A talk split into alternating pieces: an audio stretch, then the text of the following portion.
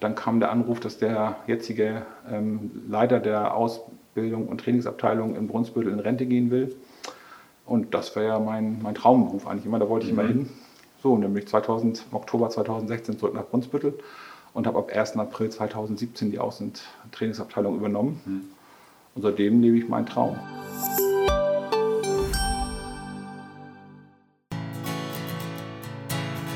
Wie wird man eigentlich Bürgermeister, Videograf, Binnenschiffer, Wissenschaftler, Freiberufler, Start-up-Unternehmer? Wir sind Max und Sophie von Me2B und für euch unterwegs, um Persönlichkeiten zu treffen, von denen wir spannende Details, Anekdoten und interessante Hintergrundinformationen erfahren. Denn uns interessiert, wie sie ihre beruflichen und privaten Ziele erreicht haben, welche Umwege notwendig, welche Entscheidungen ausschlaggebend für ihren Lebensweg waren, wie sie mit Misserfolgen umgegangen sind, worauf es ihnen im Leben wirklich ankommt und mit welcher Haltung sie ihren Beruf ausüben. Ein Podcast, der aufklärt, Impulse setzt und Mut macht.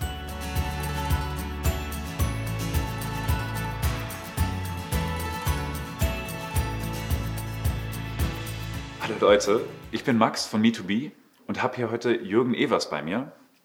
Jürgen ist nämlich Ausbildungsleiter bei Covestro. Und heute fragen wir uns, wie werde ich eigentlich Ausbildungsleiter bei einem großen Chemieunternehmen? Also hallo erstmal, schön, dass ihr da seid. Mein Name ist Jürgen Evers. Ich bin 51 Jahre alt, bin verheiratet, habe drei Kinder und komme aus der Engelbrechtschen Wildnis, also circa 27 Kilometer von diesem Standort entfernt. Ähm, ja, wie bin ich hierher gekommen? Mit welchem Ziel? Ich wollte, mit 15 musste ich mich entscheiden, ähm, was will ich werden, was will ich lernen. Ähm, ich habe also mittlere Reife gemacht und mit 15 war ich in der 10. Klasse, Anfang der 10. Klasse und musste mich ja irgendwie mal überlegen, wo soll die Reise hingehen. Und ich habe mich ganz wild beworben als Bankkaufmann, Vermessungstechniker, Wasserbauwerker, mhm. Industriemechaniker und eben als Chemiefacharbeiter bei der damaligen Bayer AG. Und wie es so ist, meine Eltern haben für mich entschieden, geh mal zu Bayer, das ist sicher als der Start. Und so habe ich dann am 1.9.1986 hier meine Ausbildung begonnen. Cool, hast du dann von Anfang an, also zum Beispiel, du bist ja wahrscheinlich nicht mit dem Ziel hergekommen, ähm, okay, ich werde bei Covestro ähm, in der Chemie anfangen und dann als Ausbildungsleiter enden, sondern wirst, wie, hast du das, wie hast du diese Entscheidung getroffen? Kam das von Anfang an? Nee, nein. Also eigentlich ist es so, dass ich ähm, meine Ausbildung gemacht habe zum Chemiefacharbeiter und auch Spaß hatte an dem Beruf. Ich habe immer schon Spaß gehabt, was mit Menschen zu machen. Ähm, mein Wunsch war mal Erzieher werden. Das war mein Traumberuf. Aber ich hatte einen zweiten großen Wunsch, das war relativ früh Vater werden. Ähm, und in den 80ern äh, war damals schon das, die gleiche Diskussion wie heute, dass man als Erzieher nicht so viel Geld verdienen kann. Ähm, und dann Kinder, Familie und Erzieher war irgendwie für mich nicht so richtig vereinbar. Und deswegen mhm. ähm, der Weg in die Industrie. Ähm, hier habe ich gute Voraussetzung gefunden, noch Geld zu verdienen. Also nach der Ausbildung konnte man Schicht gehen. Mhm. Durch die Schichtzulagen hat man relativ viel Geld verdient, sodass der Weg schon mal für mich sicher war und, und gangbar war. Ähm, die Idee, in die Ausbildung zu gehen, kam tatsächlich mit dem Abschluss meiner Ausbildung, weil so ähnlich wie man das dem Gerhard Schröder nachsagt, ähm, habe ich mit 19 an der Tür gestanden, der Ausbildung gerüttelt, habe gesagt, hier muss ich irgendwann rein, hier möchte ich was verändern. Weil mein Bild von Ausbildung, von Menschen, Führung war schon ein anderes wie damals hier bei mir in meiner Ausbildung, wie es dort gelebt wurde. Okay, das heißt, du hast quasi diese Ausbildung gemacht und mit 19 warst du dann quasi mit diesem Ausbildungsteil fertig und hast dann aber gesehen, wie du das gerne verändern möchtest und dann kamst du dazu? Ja, also mein, mein Hobby, dadurch, dass ich immer gerne mit Menschen arbeiten wollte, ich habe mich halt so privat weitergebildet in der DLRG, also die Deutsche Lebensrettungsgesellschaft, mhm. ähm, war da im Landesjugendvorstand ähm, und habe Seminare konzipiert, habe also mich schon relativ viel mit Bildung, ähm, mit Jugendlichen, auch Erwachsenen beschäftigt, ähm, habe das auch gelebt und fand das total spannend. Und ähm, gut, nun war natürlich die Überlegung, äh, das kann man natürlich nicht eins zu eins übertragen. Also war der Weg eigentlich erstmal, ähm, man geht nach der Ausbildung, also was verändern wollte ich schon. Mhm. Aber mir war klar, ich muss jetzt erstmal in die Produktion, ich muss jetzt da arbeiten. Ich bin jetzt quasi erstmal Chemiefacharbeiter und bin Anlagenfahrer. Mhm. Und habe dann quasi das eine immer parallel gemacht zu dem anderen. Also hier gearbeitet und privat das ausgelebt, was mir Spaß bringt, weil ich war weiter in der DLRG, habe mhm. da viel gemacht mit Jugendgruppenleiter. Ähm, ja, und das, da das gemacht, was mir Spaß bringt. Und wie muss man sich das vorstellen? Also wenn du, wie sieht diese Ausbildung alleine aus? Weil es ist ja, also was hast du, wie muss man sich das vorstellen? Weil ich, ich zum Beispiel, für mich ist das noch völlig abstrakt, was du gelernt hast in dieser Ausbildung. Ja, ja. also man muss sich das ein bisschen vorstellen, wir haben natürlich große Produktionsanlagen und in diese Anlagen ähm, wimmelt es von Rohrleitungen. Alles muss irgendwo miteinander verbunden werden. Ähm, wir haben hier eine, eigentlich nur Vollkonti-Anlagen, das heißt, sie laufen voll kontinuierlich, 365 mhm. Tage, 24 Stunden am Tag, sieben Tage die Woche. Da gibt es keine Unterbrechung. Es sei denn, es ist herbeigeführt durch einen Revisionsstillstand, dass man mal reingucken muss, dass man Typabnahmen machen muss bei Druckbehältern. Ansonsten läuft diese Anlage 24 Stunden, sieben Tage die Woche, 365 Tage im Jahr. So, und als Chemiefacharbeiter bin ich derjenige, der es überwacht. Also ich gehe rein in die Anlagen, einmal wenn man sich den Außenbereich anguckt, mit allen Sinnen. Also ich muss wahrnehmen können, ähm, gibt es Veränderungen, Vibrationen, ähm, Drücke, Gerüche, alles was irgendwie in dieser Anlage ist, muss ich einordnen können, ist es so, wie es sein soll. Mhm. Alles läuft im geschlossenen System ab. Ich kann nicht durch Stahl gucken, aber ich muss halt hören. Ist irgendwie, gibt es vielleicht Kondensatschläge, ist zum Beispiel das Kondensatsystem, also mit Dampf wird er geheizt und das Dampf wird, äh, wenn das kondensiert ist, ist das Kondensat. So, und wenn das da, kann es durchaus mal zu Schlägen kommen. Ähm, dann ist, das heißt, Dampf schlägt durch und es rüttelt und rampelt. Und dann ist es richtig, mhm. ähm, das ist ja auch mal, manchmal zappelt so ein bisschen. Und da muss man halt hinhören und sagen, okay, hier haben wir irgendwie einen Fehler, müssen wir was tun, müssen es abstellen. Ähm, dafür muss man ein Gefühl entwickeln. So, und das ist für mich immer ganz wichtig mit allen Sinnen. Man muss natürlich die Proben ziehen, draußen in der Anlage. Also ist das Produkt das, was man haben will? Also ist es so richtig? Ähm, ist es spezifikationsgerecht? Und der Aufgabenbereich in der Messwart ist halt Überwachung. Also die Drücke, die Durchflüsse, die Temperaturen kontrollieren, dass alles in dem Rahmen abläuft, wie es ablaufen soll. Mhm. Okay, und wie war das? Äh, also du hast ja dann erzählt, dass du mit 19 dann, als du fertig warst, ähm, hast du dann aber ganz klar gesehen, wie du das, dass du das verändern möchtest. Wie, wie war dir das klar geworden? Hast du, hast du dann während deiner Ausbildung so quasi äh, dir im Kopf Notizen gemacht und gemerkt, oh, da gibt es Verbesserungsbedarf, da, so könnte man eine Ausbildung vielleicht besser gestalten? Oder wie kam dieser Wunsch, die Ausbildung zu verbessern? Ja, also ich war immer schon davon überzeugt, dass man Wissen schlecht vermitteln kann. Also ähm, ich kann es übermitteln, aber was der andere damit macht, liegt erstmal dem Menschen. Also kommt es an, versteht es, akzeptiert es. Mhm. Ähm, also wenn ich etwas lernen möchte, muss ich ja erstmal die Motivation haben, es zu lernen. Und ich als Ausbilder kann dir die Motivation nicht geben. Weil wie soll es passieren? Also ich muss schon die intrinsische Motivation haben, das lernen zu wollen. Und die Motivation steigt mit dem, wie ich es angeboten bekomme.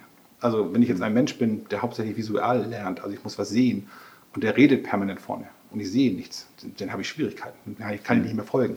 Aber wenn ich ein Mensch bin, der auditiv lernt, also was hören muss, es gibt ja Menschen, die, die hören vielleicht mal einen Podcast, Aha. die hören sich Geschichten an und die kriegen permanent immer irgendwas gezeigt. Und keiner erklärt was dabei. Da können ja nichts mit anfangen. Also mal dieses Wissen darum, wie lernen wir, war gar nicht gegeben. Also oft in der Vergangenheit waren in der Ausbildung Menschen, die im Betrieb waren, vielleicht nicht in der Lage waren, in dem Betrieb vollständig auszuüben und dann in die Ausbildung gekommen sind, damit man da noch einen Platz findet. Mhm. Es waren damals auch schon Leute da, die da motiviert waren, die das gerne wollten. Aber Wissen über Lernen war wenig gegeben. Also man hat einfach das so gemacht, wie man es selber mal erfahren hat. Mhm. Und das ist das ganze Feld, Schule, ganz egal, wo wir hingucken, ist es ja noch oft so, wir vermitteln Inhalte.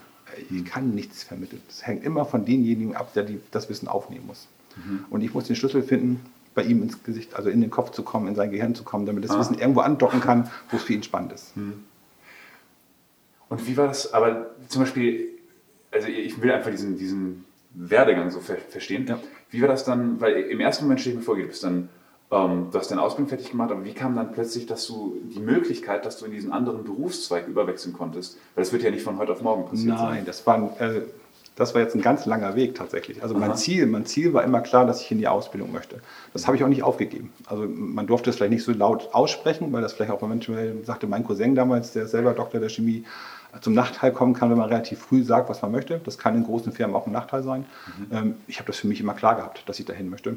Ähm, die Umwege waren ein bisschen, ja, es waren echte Umwege. Mhm. Ähm, ich habe ganz normal in der Produktion gearbeitet und habe mich doch eigentlich wohlgefühlt. Ich habe ja parallel immer so noch meine DLRG-Welt ausgelebt, also immer noch Jugendgruppenleiter gemacht, auf Jugendfreizeiten gemacht, also mhm. gefahren mit meinen Kindern. Ich bin tatsächlich mit 24 Vater geworden. Also der, mhm. Wunsch hat sich erfüllt, früh Vater zu werden.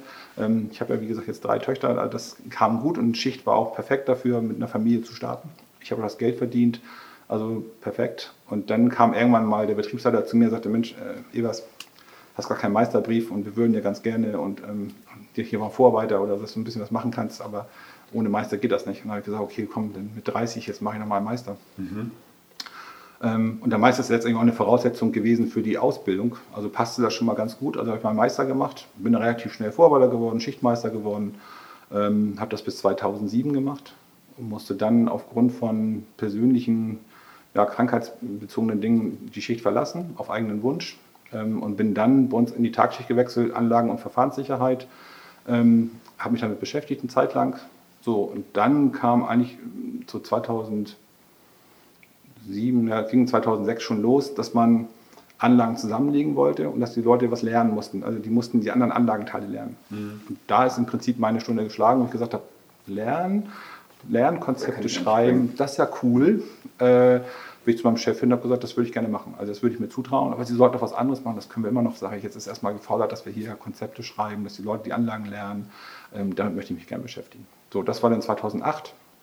Da habe ich dann eine Kompetenzmatrize erstellt, also konnte mich so ein bisschen ausleben mit dem, was ich gerne machen wollte. Mhm. Habe verschiedene Trainingsmethoden entwickelt in der Produktion.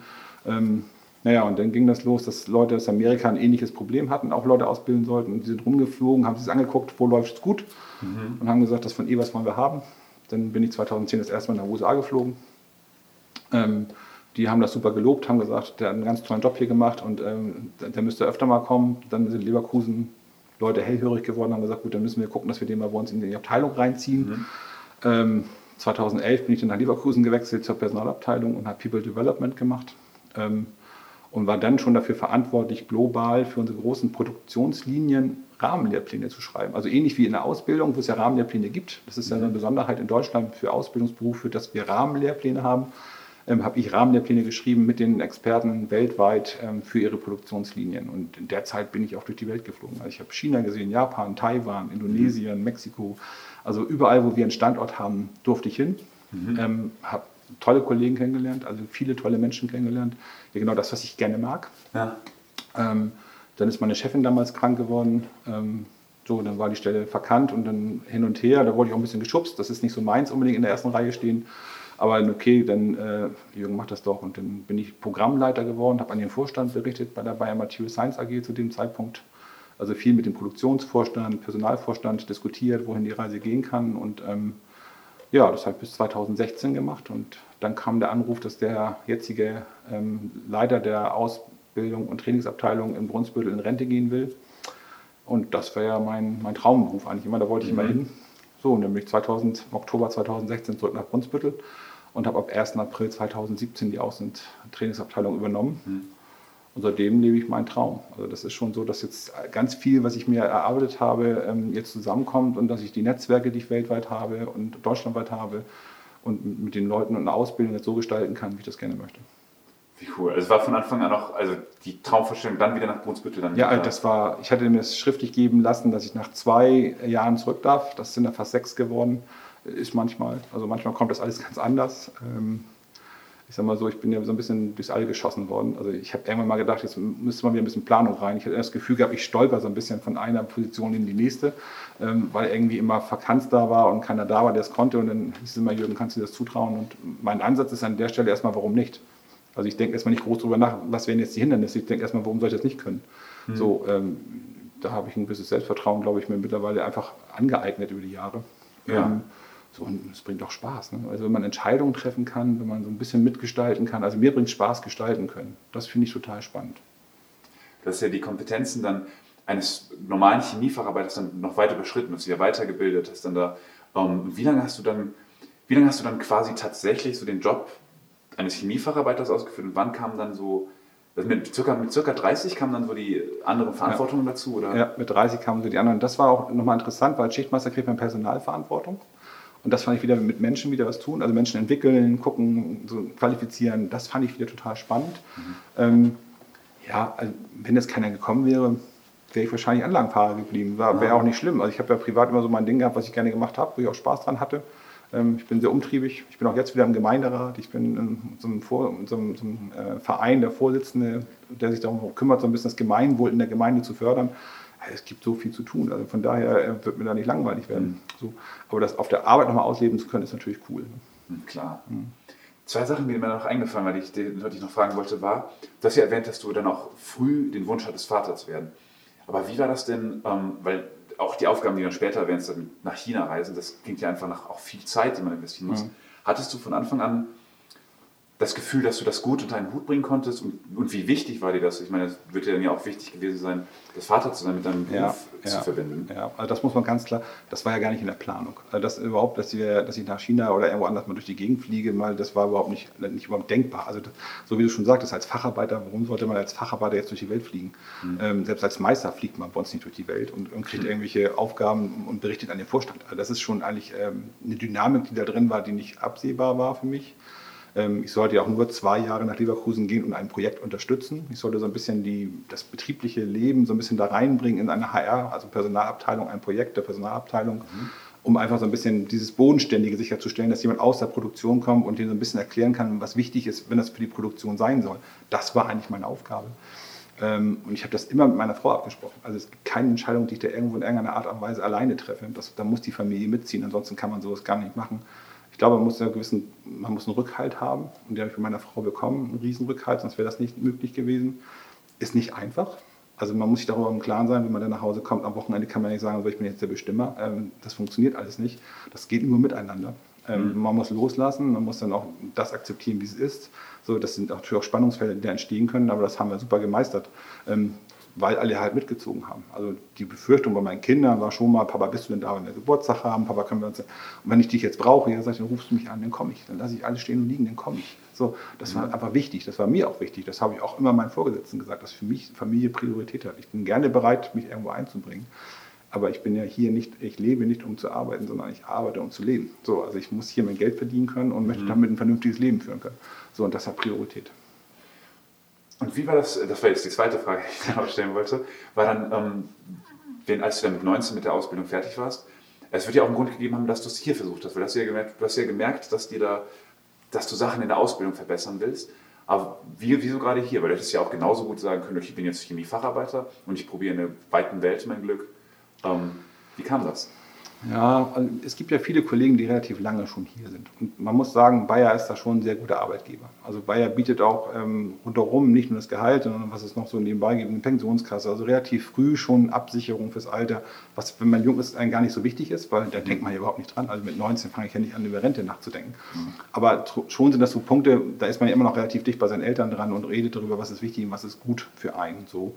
Ähm, von daher war das damals für mich gar kein Thema, irgendwo anders hinzugehen. Also mittlerweile kriegt man ja auch schon mal von Headhuntern irgendwelche Anrufe, äh, ob man nicht Interesse hätte, was anderes zu tun. Hm. Ähm, wo ich jetzt sagen würde, nee, also zum jetzigen Zeitpunkt muss man ganz klar sagen, ist für mich Covestro die Nummer eins. Ähm, wenn man sich überlegt, wo wir hinwollen mit der Kreislaufwirtschaft, wie gesagt, Vorstand sich aufstellt, äh, mit allem denen, das ist schon super. Und ähm, das ist ein, für mich jetzt echt ein extrem innovatives Unternehmen, was wirklich was für die Umwelt tun will, für unseren Planeten tun will, für die Gesellschaft tun will.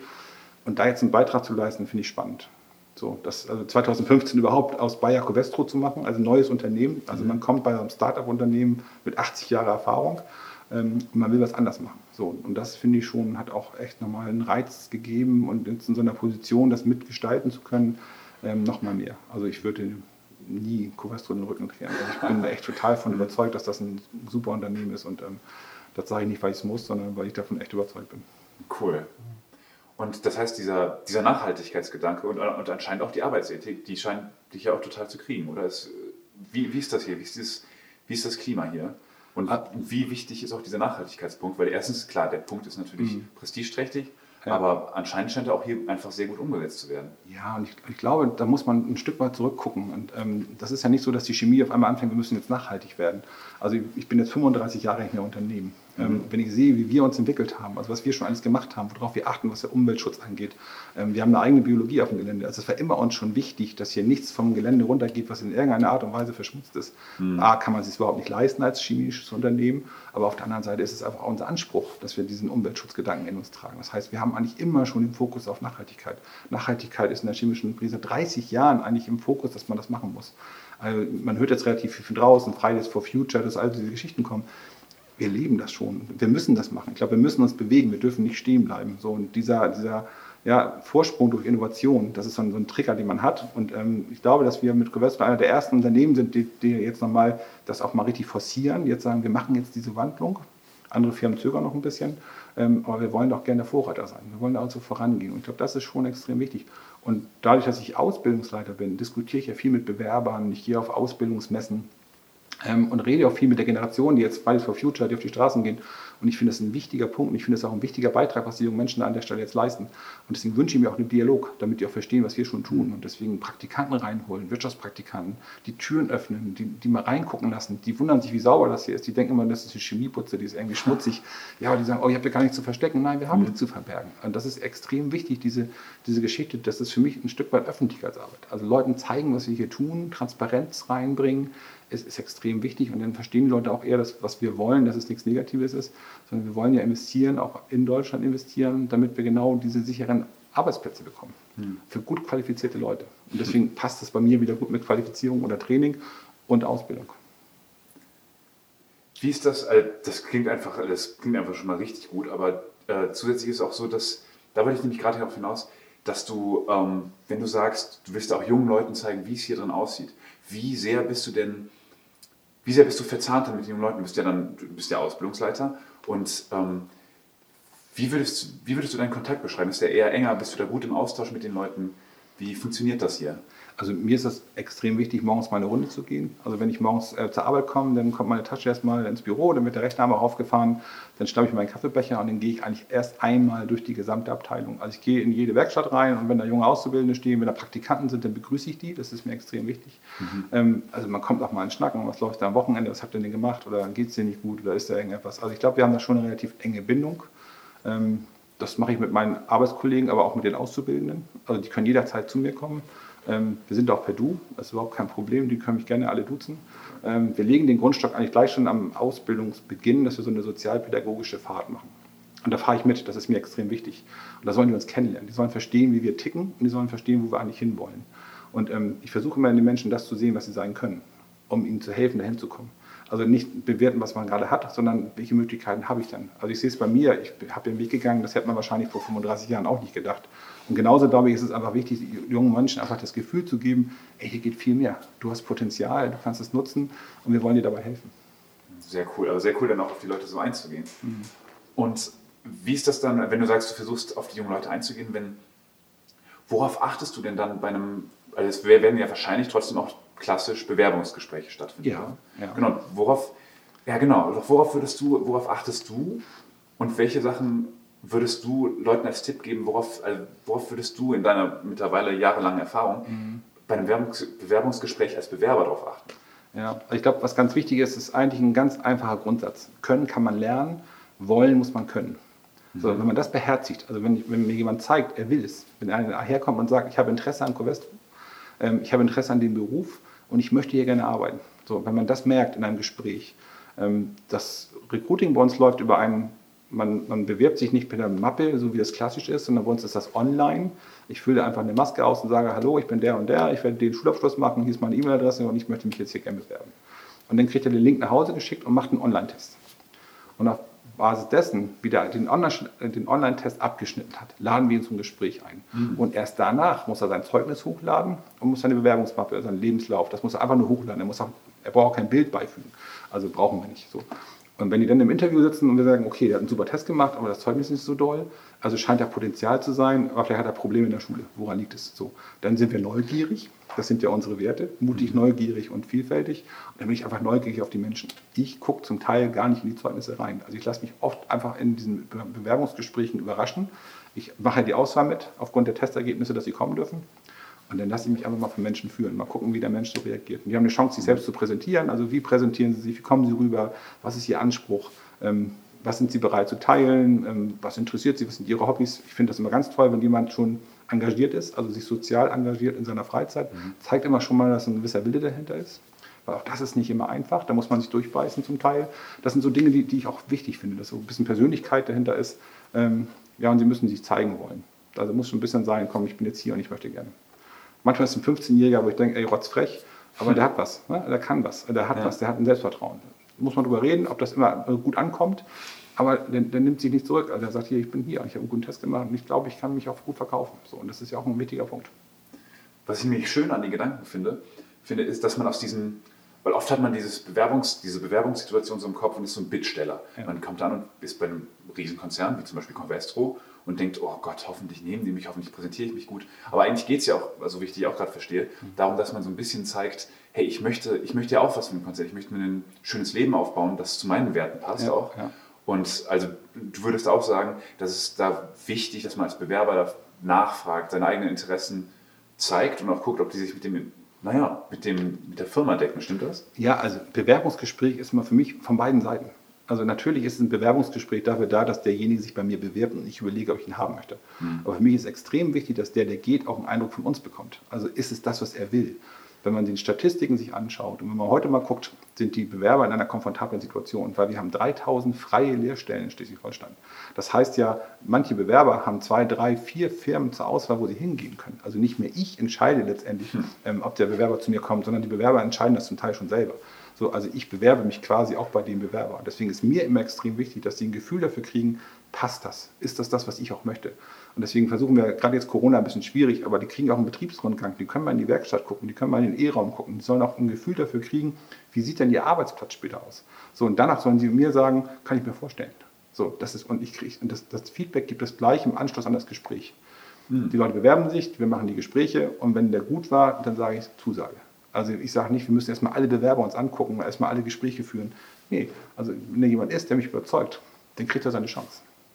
Cool, also ganz abgesehen davon, ob, der, ob die Vorqualifikation, äh, ob die Extrembombe ist oder vielleicht nicht ja, so. Und, und wir sitzen, und ich sitze nicht alleine im Vorstellungsgespräch. Also da sitzt mhm. immer noch einer vom Betriebsrat dabei, wir haben einen ganz engen Kontakt zum Betriebsrat und da ist der Meister mit drin und ein Betriebsleiter. Wir sind zu viert.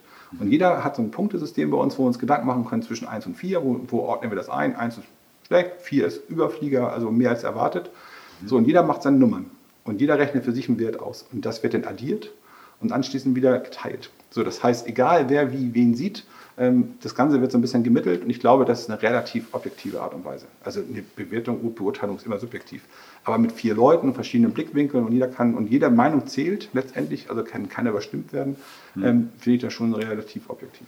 Und gibt ihr diese, gibt ihr diese Bewertung ab und redet dann darüber oder ist es zum Beispiel so, dass erst diskutiert und dann? Nee, nein, jeder macht das für sich. Cool, jeder, okay. jeder auf seinem Zettel schreibt erstmal seine Nummern auf und dann fangen wir an zu diskutieren. Also wichtig ist erstmal, dass es steht. Ich will da keinen beeinflussen. Hm. So manchmal sagen die auch, ah, du hast ja viel mehr Erfahrung. So interessiert mich erstmal nicht. Erstmal, was ist deine Meinung? Wie siehst du den Kandidaten? So, das ist mir erstmal wichtig.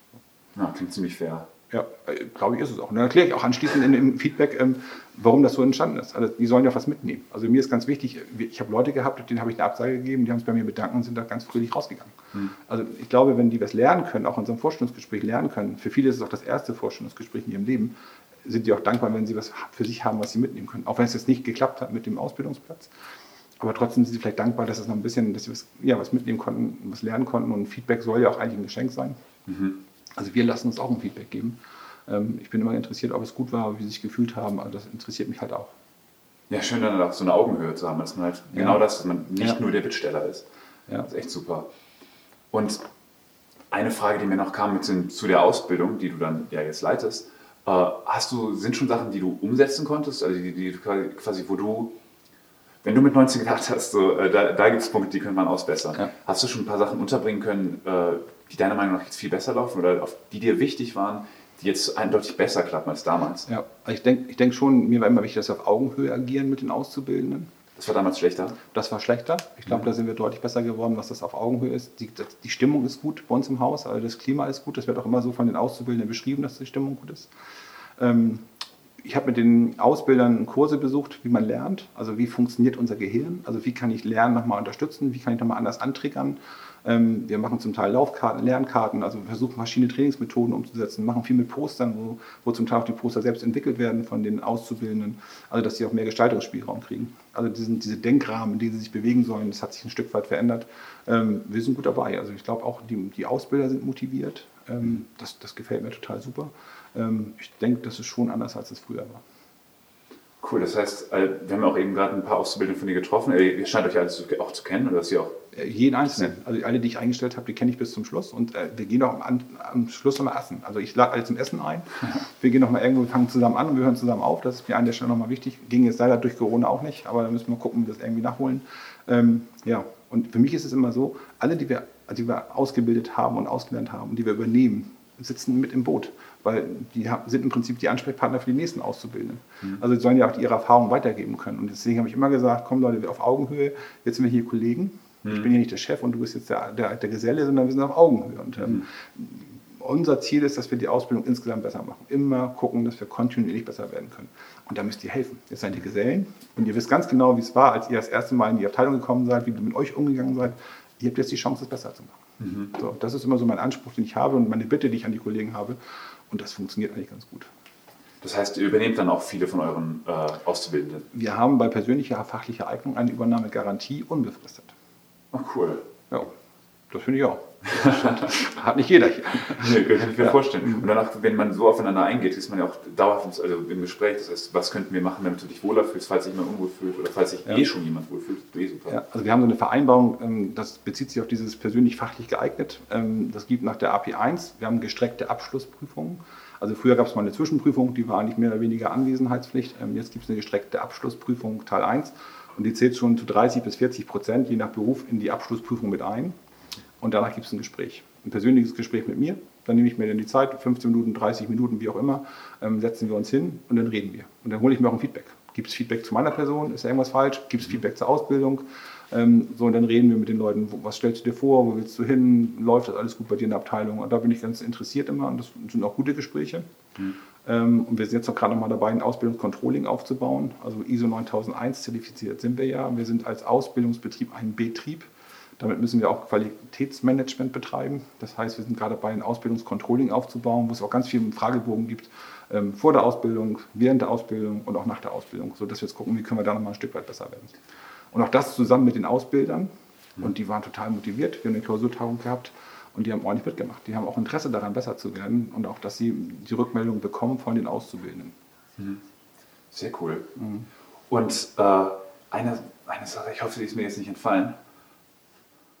Ah, genau, was mir jetzt mal eingefallen ist, nach der Ausbildung habt ihr also auch einen Blick auf eure, auf eure Azubis. Das heißt, wenn sie dann in der Arbeitswelt sind, ähm, versucht ihr die weiterhin, weiterhin zu begleiten oder schauen, zu schauen, ob die den Einstieg in die knallharte Berufswelt dann schaffen? Ja. Oder?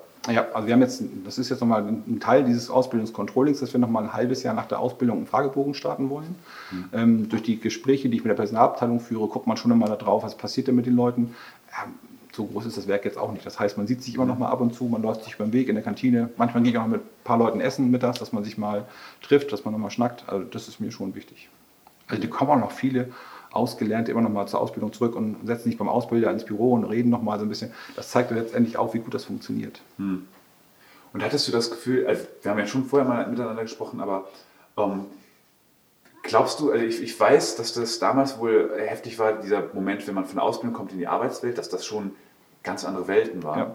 Ja. Ähm, hast du da Feedback bekommen, wie das heute zum Beispiel bei euch ist? Oder ist das immer noch so? Oder? Ja, ich glaube, dadurch, dass die Auszubildenden ja schon während der Ausbildung in die Abteilung kommen, in die Betriebe kommen, haben sie schon ersten Kontakt mit den Leuten. Also es ist ja nicht so, dass man nur die ganze dreieinhalb Jahre im Ausbildungszentrum ist. Also die sind ja schon relativ dicht dran an der Produktion und auch an den Werkstätten. Also lernen die Leute schon kennen.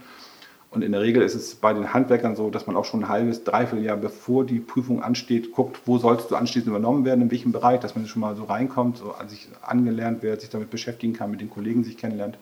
Ähm, in der Produktion bleibt man schon relativ früh in dem Bereich, der später mal übernimmt. Nicht vielleicht direkt die Schicht, aber schon der Bereich, dass man schon mal auf jeden Fall schon mal ähm, mit den Sachen auseinandersetzen kann.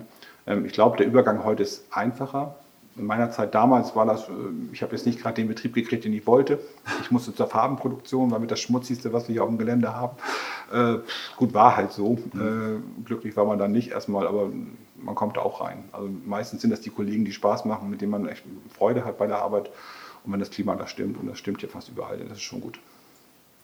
Und wie ist das zum Beispiel, also ich kann, ich kann mir das kaum vorstellen, aber wie ist das, ähm, wenn du zum Beispiel, du bist Chemiefacharbeiter, machst da deine Ausbildungsstelle, dann gibt es natürlich aber auch den, ich sag mal, den Industrieingenieur ähm, und arbeiten die zusammen oder ist es, muss man sich so vorstellen, dass man praktisch alleine als Auszubildender in seiner Chemie-Facharbeiterklasse sitzt. Wie, nee, wie, sieht das aus? Nee, das heißt jetzt auch Chemikant mittlerweile, bevor man Chemiefacharbeiter, ist mhm. so Chemikant. Also man ist natürlich in seiner Klasse, also in der Berufsausbildung ist man in seiner Klasse. Ähm, hier im Berufsausbildungszentrum bei uns, da trifft man sich, da trifft man auch die verschiedenen Gewerke. Das ist mir gerade diese, diese Anfangsfahrt so wichtig, dass man über den Tellerrand guckt, dass man weiß, das ist der Elektriker, das ist der Schlosser. Und wenn ich den später mal wieder treffe in der Anlage, dann weiß ich, ah, guck mal, das ist der Torge, das ist der Lennart oder das ist der, keine Ahnung, das ist die Laura, so mhm. oder Lara. Das, das ist halt extrem wichtig, dass man die schon mal kennenlernt. Ich glaube, Netzwerke sind extrem wichtig in der Arbeitswelt. Deswegen früh vernetzen mit den Leuten, das ist extrem wichtig. Ähm, später im Team, wenn man mal guckt, in so einer Produktionsanlage, das ist natürlich der Betriebsleiter, stellvertretende Betriebsleiter, die Ingenieure, die Schlosser, die Elektriker, das ist auch ein Team. Die sitzen morgens zusammen, die machen die Morgenbesprechung, also was steht an, was müssen wir machen, muss was repariert werden ähm, und da ist man Teil von. Also das heißt, die Kollegen kommen hinterm Tafelraum, das sind dann meistens die Elektriker in die Messwarte, mhm. sprechen miteinander der Mitarbeiter geht mit dem Schlosser vor Ort, weil der Schlosser alleine muss vielleicht eine Pumpe wechseln, aber der Chemikant muss die Pumpe sauber machen, erstmal alles einblocken, spülen. Also man arbeitet schon Hand in Hand. Sehr cool, dass man auch die anderen Gewerke einfach gut kennt. Ja, also da, die Bereiche für sich, die kennen sich gut. Das ist auch wichtig. Und kollegial, das ist auch nochmal wichtig, glaube ich, dass man einen guten kollegialen Umgang hat. Ja klar, dass die Stimmung, dass die Stimmung da gut ist. Ja. Und später in der Arbeit ist man ja eh wahrscheinlich da bist du ja mit allen möglichen Ressorts dann am Arbeiten, oder? Ja, das ist dann immer so, genau. Das ja. ist fast alles, was irgendwo ist, dreht sich immer um die Produktion. Das ist natürlich das Wichtigste, dass die Produktion läuft, mhm. ähm, dass es sicher ist. Also Sicherheit hat bei uns einen ganz hohen Stellenwert. So, und da ist jeder mit für verantwortlich. Ja. Nochmal zu diesem Bewerbungsgespräch, einfach weil ich, weil ich habe das Gefühl, ich habe da so, so viele verschiedene Tipps gefunden oder, oder Sachen, von die ich interessant fand. Was wäre so ein, was wären so zentrale Tipps, die du Leuten für eine Bewerbung oder für ein Bewerbungsgespräch mitgeben würdest? Also ich würde auf jeden Fall sagen, authentisch sein. Also ist schwer, weiß ich. Man kommt irgendwo hin, man, man will bestmöglich irgendetwas liefern, aber nicht verstellen. Einfach authentisch bleiben. Immer gucken, dass man das vielleicht schon mal übt zu Hause, dass die Eltern oder die Freunde schon mal ein paar Fragen stellen. Ähm, man sollte einfach gut vorbereitet sein. Also auf was bei welchem Unternehmen bewerbe ich mich? Also so ein paar Facts, was du eingangs jetzt sagtest, ne, oh, schwieriges Wort, was ist das denn eigentlich? Also was produziert man denn in Brunsbüttel zum Beispiel? Also ich, ich wäre natürlich jetzt enttäuscht, wenn jemand zu Covestro kommt, ich will unbedingt bei euch arbeiten, was machen wir denn, weiß ich nicht. Äh, warum willst du denn kommen, wer ist cool da? Mhm, was ist denn cool, weiß ich auch nicht. So, also solche Fragen kommen natürlich, das ist mhm. normal. Ich glaube, das ist bei jeder Firma, dass man, wenn man irgendwo reinkommt, dass diese Fragen gestellt werden und ähm, man fühlt sich auch ein bisschen gebauchpinselt, wenn der ja ganz schön viel weiß über die Firma. Also da hat er sich auch informiert. Das ist letztendlich mhm. auch ein gutes Zeichen. Ähm, was ich immer raten würde, was wichtig ist, nimmt Fragen mit. Also überlegt euch Fragen, die ihr stellen wollt. Also was interessiert euch an dem Unternehmen? Wie setzen Sie den Rahmenplan um? In welcher Phase unterstützen Sie mich? Haben Sie verschiedene Möglichkeiten? Wenn jetzt die Pandemie kommt, wie kann ich denn im Homeoffice weiterlernen? Gibt es da Lösungen für? Haben Sie vielleicht ähm, irgendwelche animierten ähm, Lernvorschläge für mich, die ich nutzen kann, wenn ich einen PC habe? Bekomme ich einen PC?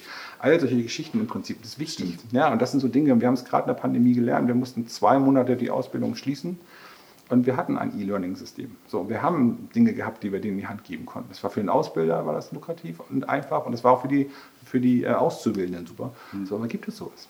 Wie stellen Sie sich das denn vor? Was passiert in der Pandemie? Was ist denn, wenn das ist? Was ist, wenn ich krank werde? Was ist, also es gibt ja so viele Fragen, die man stellen kann. Mit wie vielen Leuten arbeite ich? Wer ist mein direkter Vorgesetzter? Ist, äh, wie ist die Qualifizierung an der Stelle? So, das sind so Dinge, die man, man will ja was rausfinden über die, das mhm. Unternehmen. Also ich hätte schon Interesse daran zu gucken, was passiert eigentlich.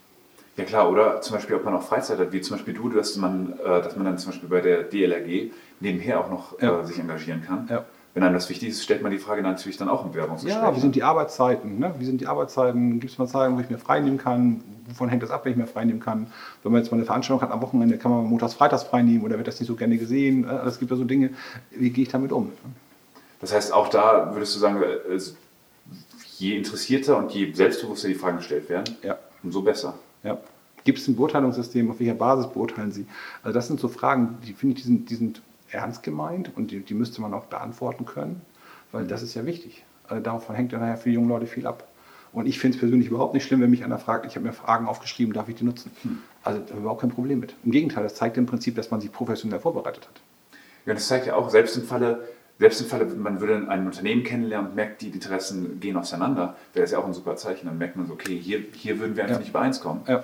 Genau. Das heißt, es kann eigentlich nur eine Win-Win-Situation sein. Ja, nochmal. Also alle jungen Leute da draußen sollten sich einfach mal bewusst machen, ähm, sie sind in einer guten Situation. Also es gibt viel mehr ähm, Bewerber, also nicht viel mehr Bewerber. Wir haben mehr Stellen momentan, wir haben 5000 Stellen frei. Also wenn man gut ist und wenn man motiviert ist und Lust hat, dann mhm. kriegt man auch mehr als ein Angebot. So, das ist einfach so. Sehr cool. Also auf jeden Fall sehr gute Tipps für das äh, zukünftige ja. Bewerbungsgespräch. Ja. Ja.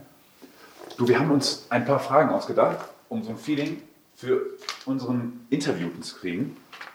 Die würde ich jetzt noch spontan stellen. Ja. Wenn du kannst, möglichst spontan. Ja. Geschlossene oder, oder offene Fragen? Entweder oder Fragen. Genau. Okay, ja, sehr schön. Mhm. Okay, Anzug oder Jeans? Jeans. New York oder Amrum? Amrum. Fahrrad oder Jeep? Fahrrad. Bauch- oder Kopfmensch? Ah, Da würde ich eigentlich sogar noch gerne mehr darauf eingehen. Okay, aber äh, Kinder oder Karriere? Kinder. Internet oder Insel? Insel. Ah, das hast du quasi schon beantwortet. Leben, um zu arbeiten oder arbeiten, um zu leben? Ganz klar. Arbeiten, um zu leben. Gehaltserhöhung oder Urlaubstage? Urlaubstage. Gute Wahl. Jürgen, ich danke dir für die Zeit und für die ganzen Informationen, weil ich glaube, jetzt kann man sich auf jeden Fall deutlich ein Bild davon machen. Und man hat eine coole Idee von Bewerbungsgesprächen, wie man die führen sollte. Also dank dir. Und ja, ich würde mich auch verabschieden an der Stelle. Und hoffe auch, dass unseren Zuhörern, dass das sehr informativ sein konnte. Und dass wir uns bald wieder hören, wenn es heißt, wie wird man eigentlich dies und das? Alles klar. Danke.